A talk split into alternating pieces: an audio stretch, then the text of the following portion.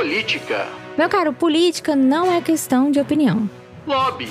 Lobby é defesa de interesse. Corrupção não é lobby. Patadas. Pantufer, se você não sabe para que porra serve um deputado, você nem devia votar para início de conversa. E outras coisas com P. E com outras letras também. Pamonha é a melhor comida do mundo, porque ela foi criada diretamente por Deus. Deus criou o mundo e logo na sequência ele criou a pamonha.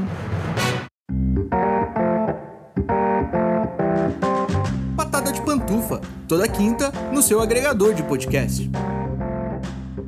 Esse podcast é um oferecimento da editora de livros Colenda.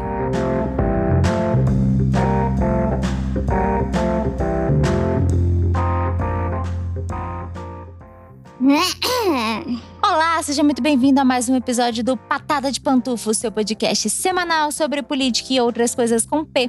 Meu nome é Beatriz Falcão, eu sou cientista política, especialista em relações governamentais, lobista, e no episódio de hoje eu vou falar sobre o assunto que eu menos queria falar na história da humanidade, da política brasileira, mas o que, que o Pantufer não me pede que eu não faço chorando, não é verdade? É, cara pálida, hoje nós vamos falar sobre o Lula. Não sei se você já sabia dessa informação, mas o Lula já estava solto, tá? Enfim, né? a galera, tipo, meio que, ah, o Lula foi solto. Não, o Lula já estava solto. O que aconteceu é que deu ruim lá nos processos dele, né? E aí o Faquin diz que a 13 terceira vara lá do Moro. A 13 terceira vara do Moro. Desculpa, gente, eu tenho 12 anos. É, o que aconteceu é que o Faquin disse que a vara lá do Moro não, é, não era competente, não tinha competência para julgar o caso do Lula. É, dentre outras bostas, né? E aí o que acontece? Ainda falta o plenário do STF julgar aí a, a decisão do Faquin, ver se, ver se eles concordam ou não com a decisão do Faquin e o que, que isso significa na prática, né? Porque vocês me perguntam, ah, Bia. E o Lula, hein? E o PT? Achou que não ia ter episódio hoje, né? Achou errado, otário. Estamos aqui, estamos aqui. Eu disse que eu não prometia episódio toda semana pelos próximos dois meses. Eu não disse que não teria episódio durante dois meses. Você fique tranquilo. Quando eu tiver oportunidade, eu gravarei, não tenha dúvida. Hoje, por exemplo, surgiu a oportunidade. Estou aqui respondendo é, mensagem de assessor de deputado? Estou. Quer dizer, no momento não estou mais, porque, né, já resolveu o que tinha para resolver. Mas eu estava até 30 segundos atrás. É, então surgiu a oportunidade e eu estou aqui gravando Patada de Pantufa para o meu querido amigo Pantufer, para o meu lindo amigo Pantufer. É, queria agradecer também aos Pantufers que se solidarizaram com a minha situação né, no que se refere à, à perda dos meus dos meus episódios, dos meus três últimos episódios gravados, inclusive dele. Inclusive, gente, um desses episódios foi muito bom, porque foi uma entrevista comigo. A Laís e o Nunes, lá da editora Colenda, a gente fez um episódio bebendo vinho e estava muito bom, justamente porque nós três estávamos, né, bebendo bastante vinho. E eles fizeram uma entrevista comigo e me perguntaram várias coisas. E eu, assim, para ser muito honesta com vocês, eu nem lembro direito o que eu respondi. Mas esse episódio está perdido. Aí alguns pantufres falam: Ah, Bia, faz backup, meu anjo. Assim, pode parecer que eu não entendo nada de nada, mas eu entendo alguma coisa. A questão não é o backup, a questão é que deu ruim mesmo na configuração de áudio, então não deu para salvar o áudio. O episódio tá lá, tá, tá uma bosta, mas ele existe. O arquivo, eu quero dizer, em Wave está lá, ele existe, mas não, não tem como, é impublicável porque a qualidade está péssima. Mas faremos de novo, faremos de novo. Eu, Nunes e Laís gravaremos esse episódio de novo ficou muito engraçado. Então, amor, vamos lá, vamos falar sobre o Lula, então, né, queridos? Vamos falar sobre o menino Lula. Então, o que, que acontece na situação do menino Lula? A primeira coisa que eu tenho para te falar, Pantufer, é. Pantufer, calma. Calma. Eu sei, Pantufer, eu sei que você tá emocionado. Eu sei que você tá alimentando expectativas, Pantufer. Eu sei que você está, assim, quase que tendo esperança, uma coisa rara nesse país, né? Uma coisa rara com quase 280 milhões, milhões não, né? Que exagero. Mas com quase 280 mil mortes no país, eu sei que esperança é uma coisa difícil de ter. O que eu quero fazer com você hoje é pegar na sua mãozinha ou pegar você pelos pés tal qual uma assombração e te trazer de volta para a realidade, para a gente pensar algumas coisas sobre a questão do Lula e de uma possível candidatura do Lula e tudo mais. Então, a primeira coisa que eu vou te falar é o seguinte: é precipitado pensar em candidaturas e em movimentos para 2022. Ah, Bia, mas ah, o cenário está se desenhando. Eu sei, eu estou vendo o cenário se desenhando, Mas temos mais de um ano pela frente até as próximas eleições gerais e isso é muito tempo. Apesar de que é e não é muito tempo, mas eu já vou chegar nesse, nessa parte de por que, que não é muito. Tudo pode acontecer, tá? Devo te lembrar que nas as vésperas da, da eleição passada, Bolsonaro, por exemplo, levou uma facada. A questão é que é o seguinte: tá cedo ainda pra gente querer ficar traçando cenários muito mirabolantes. A gente precisa lembrar aqui, primeiro, o Supremo ainda vai julgar, o plenário ainda vai decidir sobre a questão do Lula. Eu acho que eles vão votar contra o Faquin? Não, não acho. Eu acho que eles vão justamente entender, ter o mesmo entendimento do Faquin. É, então, meus caros, é, o que eu tava querendo te dizer é isso. Tá cedo ainda pra, pra gente bater martelo. Ah, vai ser Lula e Bolsonaro, certeza. A gente não tem certeza disso. Ah, mas o cenário está se desenhando. O cenário está se desenhando não quer dizer que a gente pode afirmar categoricamente absolutamente nada. A gente tem que ter ciência das coisas que estão acontecendo, mas a gente não pode ser imbecil, porque aqui não tem mãe de Ná, aqui não tem vara de condão, aqui aqui não tem bola de cristal, entendeu? Aqui não tem essas coisas, não, amor. Então você me pergunta: ah, Bia, vai dar Bolsonaro e Lula? Amor, como eu posso saber? Talvez todo mundo tenha morrido até 2022. Talvez o Brasil, que hoje é o epicentro da pandemia do coronavírus, faça com que surja das trevas uma variante tão absurdamente cabulosa do coronavírus que ela se junte com Zika, chikungunya, dengue e o próprio coronavírus e mate, e o H1N1, e mate 100% da população brasileira. Aí não vai ter eleição. Aí o que, que eu posso te dizer em relação à eleição do ano que vem? Nada, a gente vai estar tá morto, amor. Eu fui fatalista agora? Fui fatalista agora, mas você entendeu o meu ponto. Eu exagerei para você compreender o meu ponto. Você entendeu o meu ponto, né, Pantufer? Pois é, que bom. Tem uma galera que fica muito nervoser, né? Fala: não, eu não quero nem Lula, nem Bolsonaro. Eu não quero nada. Eu quero uma terceira via. Então vamos lá, meus caros. Terceira via. Temos bola de cristal? Temos como adivinhar? Não, não temos. Mas lembra lá no início do episódio que eu falei que um ano, um ano e meio, ao mesmo tempo que é muito tempo para uma eleição, é muito pouco tempo para uma eleição? Pois é. Na verdade, na verdade, o cenário de 2022, ele começou a se desenhar em 2018. Então, ele, e ele está sendo desenhado a todo momento e esse desenho pode mudar a todo momento também. Mas a questão é que para existir uma terceira via, viável, assim, uma pessoa que você fale, ok, temos essa pessoa como opção, essa pessoa já teria que ter surgido. Essa pessoa não surgiu. Ah, Bia, mas tem o Ciro Gomes, mas tem o Hulk, mas tem o Sérgio Moro, mas tem o João Dória. Amados, para alguma dessas figuras, qualquer uma delas, ser considerada uma opção viável para 2022, elas já teriam que estar aparecendo, no sentido mesmo literal mesmo, tá? Elas teriam que estar aparecendo. Elas estão? Não. Ah, Bia, mas o Dória em São Paulo, a vacina. Ele perdeu o timing. O Dória na minha percepção, tá? E aqui eu falo sobre a minha percepção apenas, o Dória perdeu o timing na minha percepção. Não acho que Dória seja uma terceira via, não acho que Ciro Gomes seja uma terceira via, não acho que Sérgio Moro seja terceira via, não acho que Marina Silva seja terceira via. O que a gente vai ver nas eleições de 2022 vai ser provavelmente uma repetição da eleição de 2018 no que se refere, de um lado, o Bolsonaro e do outro, um candidato petista. Essa disputa polarizada pode não ser do agrado de todo mundo, mas você há de convir comigo que, a partir do momento que o Lula abriu a boca, o cenário político brasileiro inteiro se movimentou ao redor do Lula. Isso não é pouca coisa. Várias pessoas, várias abre aspas, terceiras vias, como Dória, como, como Ciro, como Moro, como, sei lá, é, Mandetta, estão falando várias coisas há muitos meses e essa movimentação não existe em torno deles. Essa movimentação de massa não existe em torno deles. O Lula abriu a boca, a água quase que literalmente parou e todo o cenário político em torno começou a se modificar. O Bolsonaro usou máscara, então o cenário que está se desenhando na nossa frente é que Lula provavelmente, se ele não indicar ninguém, né, do, do próprio partido, enfim, ele a gente também não sabe, ele pode indicar o Haddad, ele pode indicar, sei lá, algum aliado ou algum outro aliado dele, não sabemos, mas o cenário que está se desenhando por enquanto é Lula e Bolsonaro, muito provavelmente no segundo turno. Quem ganha? Não sei, não tenho bola de cristal. A questão é que a coisa está se desenhando para isso. Tem alguma chance de ter de ser Bolsonaro e Fulano, acho muito pouco provável. Muito, muito, muito, muito, muito pouco provável. Então, o, o Lula, por exemplo, já é uma pessoa que tem o, o, carinho do povo, um movimentador de massas por natureza e tudo mais. Então, é, é um pouco mais fácil, entre muitas aspas, de imaginar que ele vá para o segundo turno junto com o Bolsonaro. É, mas se for qualquer outra pessoa e o Bolsonaro, é provável que seja um movimento para retirada do outro candidato.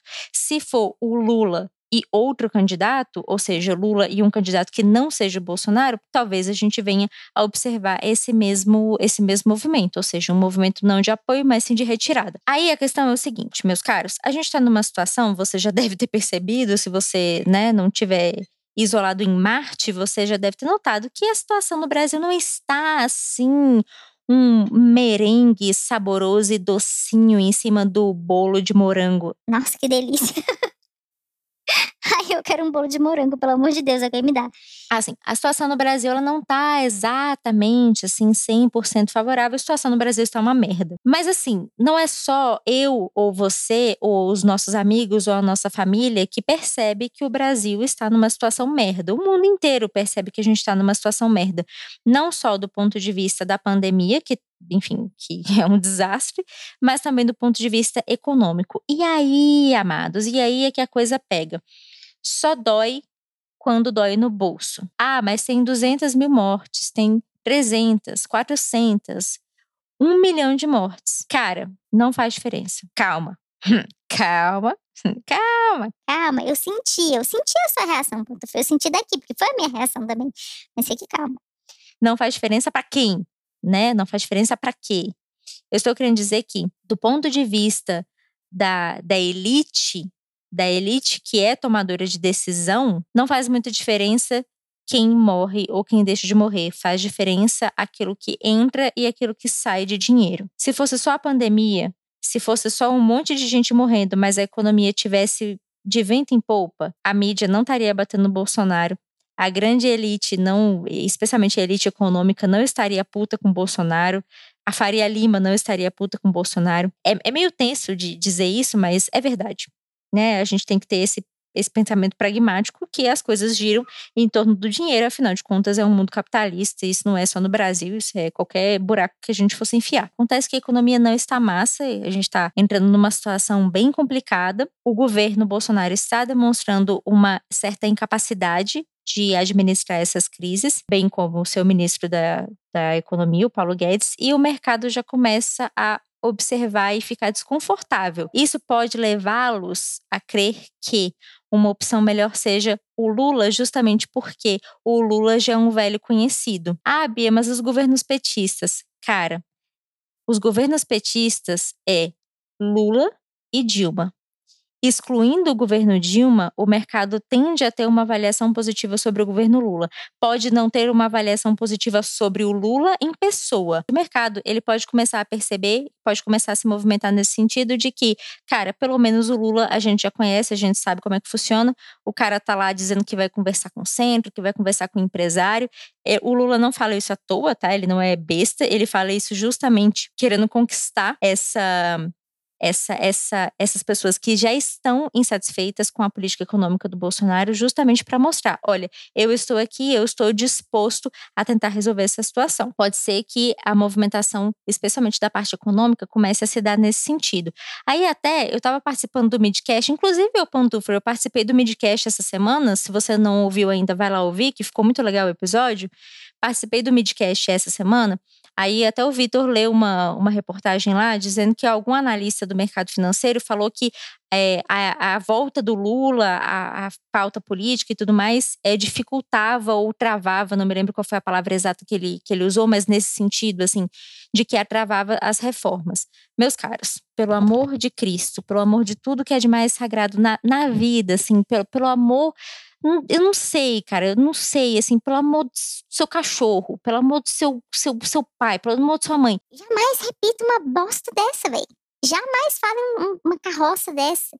Isso é uma bobagem. As reformas não estão andando justamente porque não há consenso do próprio governo sobre as reformas. A reforma administrativa, que agora está um pouquinho, está tá avançando um pouquinho mais rápido, ela demorou muito tempo, ela demorou quase dois anos de governo para ser apresentada. A reforma tributária, ela está parada desde 2019, foi, foi a primeira reforma a ser apresentada logo depois da reforma da Previdência. Ah, mas o governo Bolsonaro aprovou a reforma da Previdência. A reforma da Previdência já tinha sido engatilhada pelo governo Temer o Bolsonaro só terminou de dar o pontapé e a coisa desceu da ladeira, mas já estava prontíssimo ali para ir, entendeu? Não tem, não tem muito mérito nesse sentido. E se a gente for falar sobre mérito de alguém em relação à reforma administrativa, a gente nunca pode deixar de falar do Rodrigo Maia, que foi quem fez toda a articulação interna para que essa reforma fosse aprovada. No mais, a reforma, especialmente tributária, está parada dentro do Congresso Nacional. As três PECs estão paradas no Congresso Nacional. O parecer da reforma tributária não foi apresentado até hoje. Ela tramita desde 2019, pelo amor de Deus. E por que, que não foi apresentado o parecer? Porque não há consenso. Porque não há consenso nem do próprio governo, nem do Ministério da Economia e talvez ali nem dos próprios parlamentares também, apesar de que os parlamentares têm demonstrado uma grande uma grande vontade de votar logo a reforma tributária. Pelo menos estavam, né, até no passado. Esse ano eu já não sei como é que tá. Mas o que eu quero te dizer é que é, o Lula não tem nada a ver com travamento de, de reformas. Nada. Mas nada, gente, nada. Não tem nada a ver alho com bugalho. É a mesma coisa de eu te falar que eu não posso gravar o podcast hoje porque a minha estante é amarela. Não tem nada a ver o cu com as calças, meu camarada. Não, nada, mas nem, mas nem nem remotamente a ver com nada, com nada. Então, jamais replique esse tipo de bobagem. Promete para mim?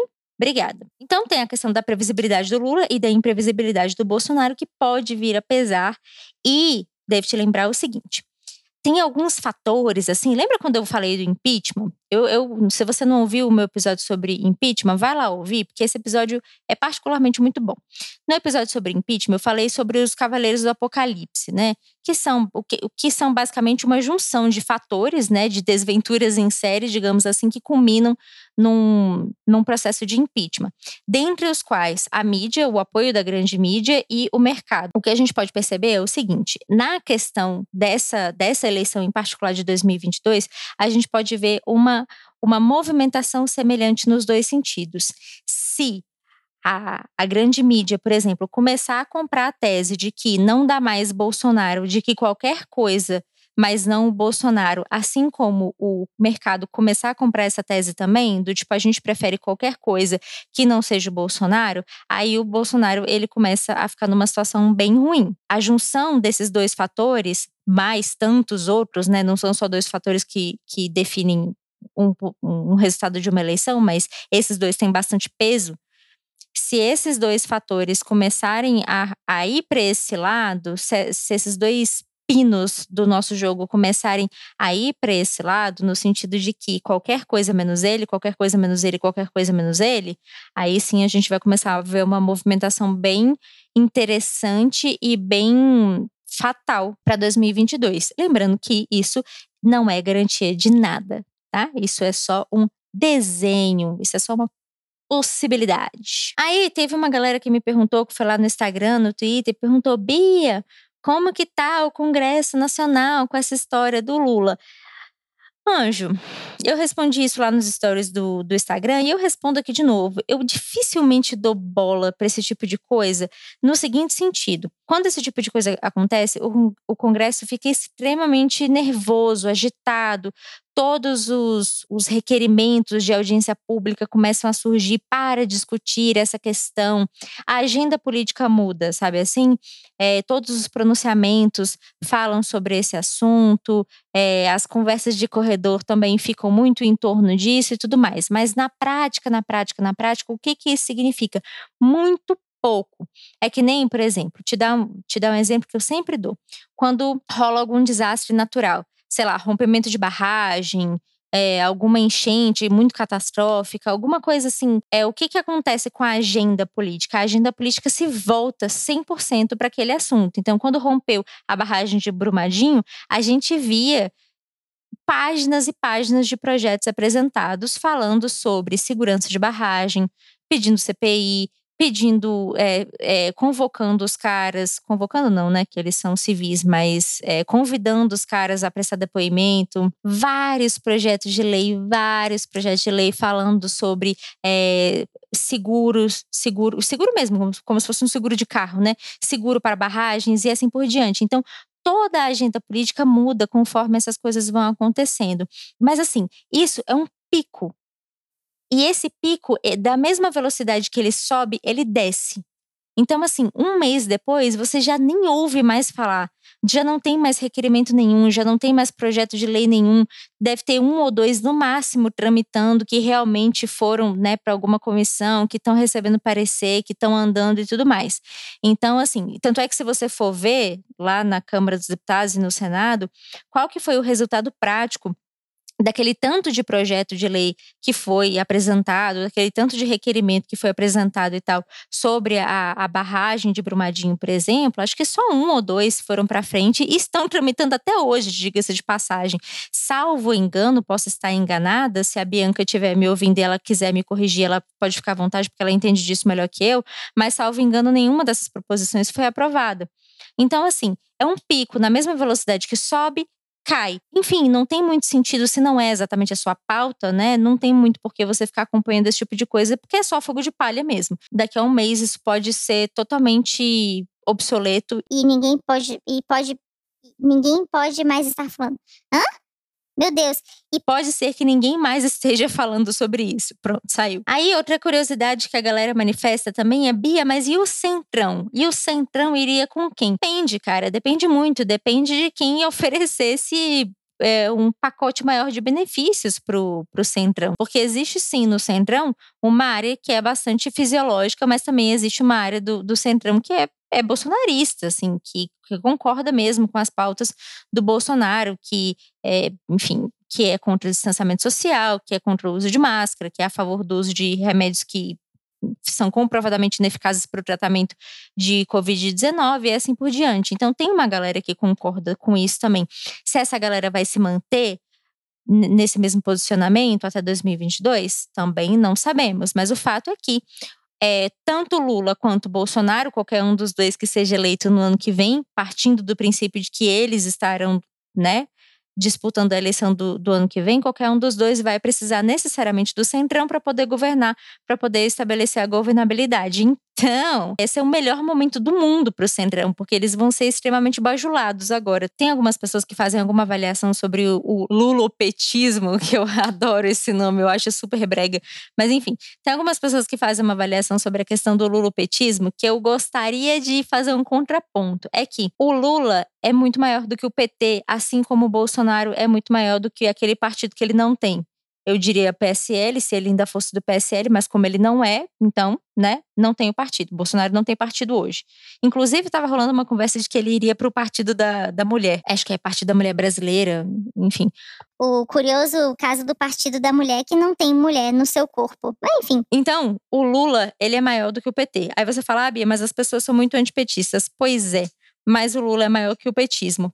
Assim como o Bolsonaro é é, é maior do que o partido que ele possa vir a ocupar, seja esse partido qual for. Eu não me apoiaria muito nessa coisa de que o antipetismo vai prejudicar as eleições, porque é evidente que tem uma galera que é extremamente antipetista, extremamente antilulista e que vai preferir votar até, sei lá, numa meba antes de votar no Lula, é óbvio, mas também tem a galera que é extremamente antibolsonarista e a rejeição do Bolsonaro está batendo aí no limite, né, na casa dos 30, 40%, o que é bastante coisa. Na prática é, eu prefiro votar em qualquer pessoa que não seja o Bolsonaro. Ah, Ebi, se a gente tiver dois candidatos é, com uma rejeição muito alta, pode acontecer, pode perfeitamente acontecer. Aí, o que a gente vai ter na, na próxima eleição vai ser provavelmente uma taxa enorme de votos nulos, como houve, por exemplo, em 2020 agora, mas enfim, teve a pandemia, não, não acho que isso seja muito parâmetro, mas pode ser que aconteça, que a gente tenha uma alta taxa de votos nulos,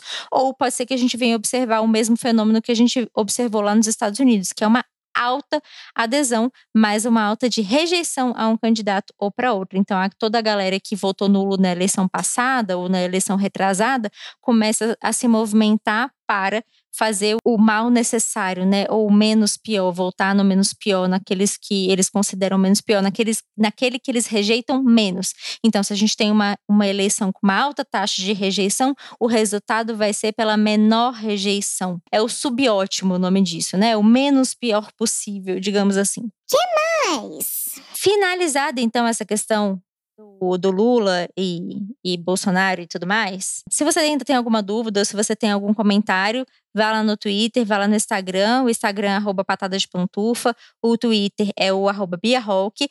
Ô, Pantufer, lembre-se, por favor, de seguir o Patada de Pantufa no seu agregador de podcast, de dar aquele like, se rolar, de dar um like, e de deixar a sua avaliação no Apple. Se você gostar de ouvir o Patada de Pantufa no Apple Podcasts, lá tem uma possibilidade de você fazer uma avaliação, deixar um review e tudo mais. Isso é muito importante para o Patada de Pantufa. Inclusive, eu recebi um e-mail da Apple na semana passada dizendo que o Patada de Pantufa é o sétimo podcast mais escutado sobre política no Brasil.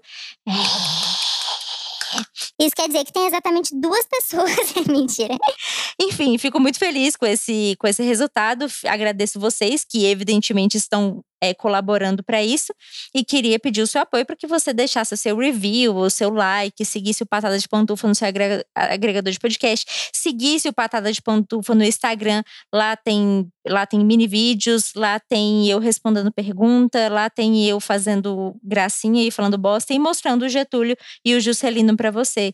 Tá bom? Então siga o Patada de Pantufa lá no Instagram também.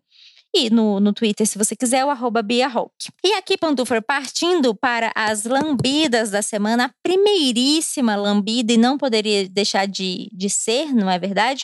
Vai para o aniversariante de amanhã, que é, no caso, meu irmão Daniel, e no caso, meu pai. Né? Os dois fazem aniversário amanhã e feliz aniversário para eles. Um super beijo para eles, embora meu pai não escute, meu pai não é um pantufer, mas Daniel, meu irmão, é um pantufer. Gabriel, meu outro irmão, também é pantufer, que Gabriel também faz aniversário na semana que vem, então eu já deixo a lambida antecipada aqui para todos os meus irmãos. Uma lambida também para o Gabriel Divan do Vira Casacas. a gente é muito chique, o pantufer, a gente é muito chique. Gabriel Divan, o hoster do Vira Casacas, é um pantufer. Olha isso, estamos chiquérrimos, né? E ele reclamou comigo que eu nunca mandei uma lambida para ele. É verdade, mas na verdade é semi-verdade, porque eu já havia mandado em um daqueles episódios que eu perdi, né? Não foi ao ar, então ele não soube. Então, lambida pro Gabriel Divan. O outro. Gente, eu recebi uns comentários muito bons. Cara, vocês são os melhores do mundo, né? Eu recebo uns comentários de vocês que eu cago de rir. Vitória Lissa, arroba Vitória Lissa F lá no Instagram. Ela falou: Oi, Bia, eu vim pelo episódio passado para dar oi em nome da audiência feminina para dizer que o meu aniversário foi dia 8. Manda uma lambida para mim. Feliz aniversário para você, queridona. Mais uma de março. Feliz aniversário. Adorei o último episódio sobre representatividade feminina na política. É uma questão que precisa ser debatida e precisamos nos organizar para eleger candidatas mulheres que representam além do gênero nossas ideias e princípios. Exatamente, Pantufra, exatamente. Você compreendeu exatamente. É, eu sou goiana e quando o micróbio do caralho passar, a gente vai comer uma pamonha no Gerivá. Mais uma pantufa que me promete uma pamonha. Eu estou anotando o nome de vocês, viu? Vou cobrar essas pamonhas sim. A outra lambida também vai para Camila Boquino. Camila Boquino é minha amiga e é pantufer. E ela me mandou uma mensagem tão fofa. Eu tava, eu tava me sentindo tão mal semana passada, eu tava tão broxa assim. E ela me mandou a seguinte mensagem é, sobre o podcast. Ela falou: Eu acho sensacional. Dá trabalho, mas é muito bom. Acho que você se encontrou nisso, sabe? É muito bom de ouvir. Você explica tudo de um jeito é, que todo mundo entende e ainda é divertido. Se já tá um sucesso, vai ser ainda mais. Então, um super beijo, uma super lambida para minha querida amiga é, Camila Boquino. Um super beijo também para o Rafa Mars, é, o arroba Rafa underline Mas Z no, no Instagram. Ele falou: Você nasceu para se comunicar. É impressionante a sua capacidade de reter a atenção e passar informação de forma clara e descontraída com uma porrada de palavrão que não seja apelativo. Obrigada, meu caro. Que bom que vocês não acham apelativo, porque eu definitivamente não vou parar de falar palavrão. Eu adoro falar palavrão nessa carroça. E também, cara, esse comentário aqui é muito sensacional. O do João Céspedes. Céspedes, tá certo, é isso mesmo. Arroba João Reis 1991 lá no Instagram. Ele falou Queen Pantufa. Eu adorei como, esse, como essa mensagem começou. Tô aqui para te mandar mensagem desde o episódio 18, só para falar que eu e meu marido amamos seu podcast. O Vale das Minas manda beijo para você e sua mãe fofa. Viu, mãe? Ó, beijo para você também. Estávamos tomando uma cervejinha ouvindo o podcast e passamos mal de rir. Gente, beber cerveja ouvindo patada de pantufa deve ser uma experiência antropológica super eloquente. O arroba princesocopas23 me mandou a seguinte mensagem. Oi, Bia. Tô ouvindo aqui o episódio da Rádio, Coment... Rádio Documentário Patada de Pantufa TM. Eu amei esse rádio documentário Patadas de Pantufa. Vou mudar o nome do podcast, agora vai ser esse. Queria deixar aqui a estatística, que eu sou uma pessoa não binária, é pantufa e pamonheira. Olha só que combo maravilhoso. Eu amei. Então, super beijo para você querido Pantufer. O bom é que Pantufer já é um, um, um, pronome neutro, né? Não precisa nem me esforçar muito. E por fim, mas não menos importante, gente, eu queria mandar uma lambida para uma mamãe Pantufer, que eu achei a coisa mais linda essa mensagem que eu recebi. Se liga. O Rui Bittencourt me mandou uma mensagem falando assim: Toda semana eu mando uma lista de episódios de podcasts para minha mãe ouvir. Aí, como a gente mora longe, na terça-feira a gente conversa por vídeo sobre os assuntos dos episódios. Essa semana ela já tá dizendo que o que ela mais gosta é aquele do patada. Velho, eu amei. Eu amei essa mensagem. Essa mensagem me deixou com um sorriso imenso de orelha a orelha. Então, Dona Mara, Dona Mara Bittencourt, a mãe do Rui Bittencourt, uma super lambida para você, sua fofa, sua linda, sua maravilhosa.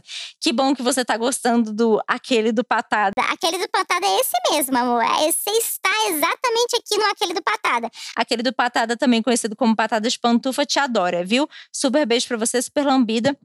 Muito obrigada pela sua audiência. Então, meus queridos, é isso. Por hoje é só. Chega de lambida, chega de Lula, chega de Bolsonaro. Eu já estou aqui morrendo de calor e eu vou lá socorrer o meu irmão que acabou de inventar uma moda aqui para eu fazer com ele. Tá bom? Super beijo. Até semana que vem. Se pá. Beijo.